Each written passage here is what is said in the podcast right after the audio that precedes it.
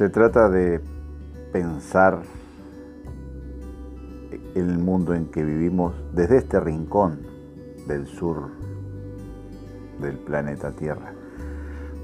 Pensarlo en clave humana, pensarlo mirando la globalidad de los problemas, pensando con cabeza propia y ayudando a, a discutir, a intercambiar, a debatir, a que lo que recibimos como bombardeo desde distintos lados no sea algo indiferente para nosotros y pasemos el cernidor y tengamos con qué manejarnos.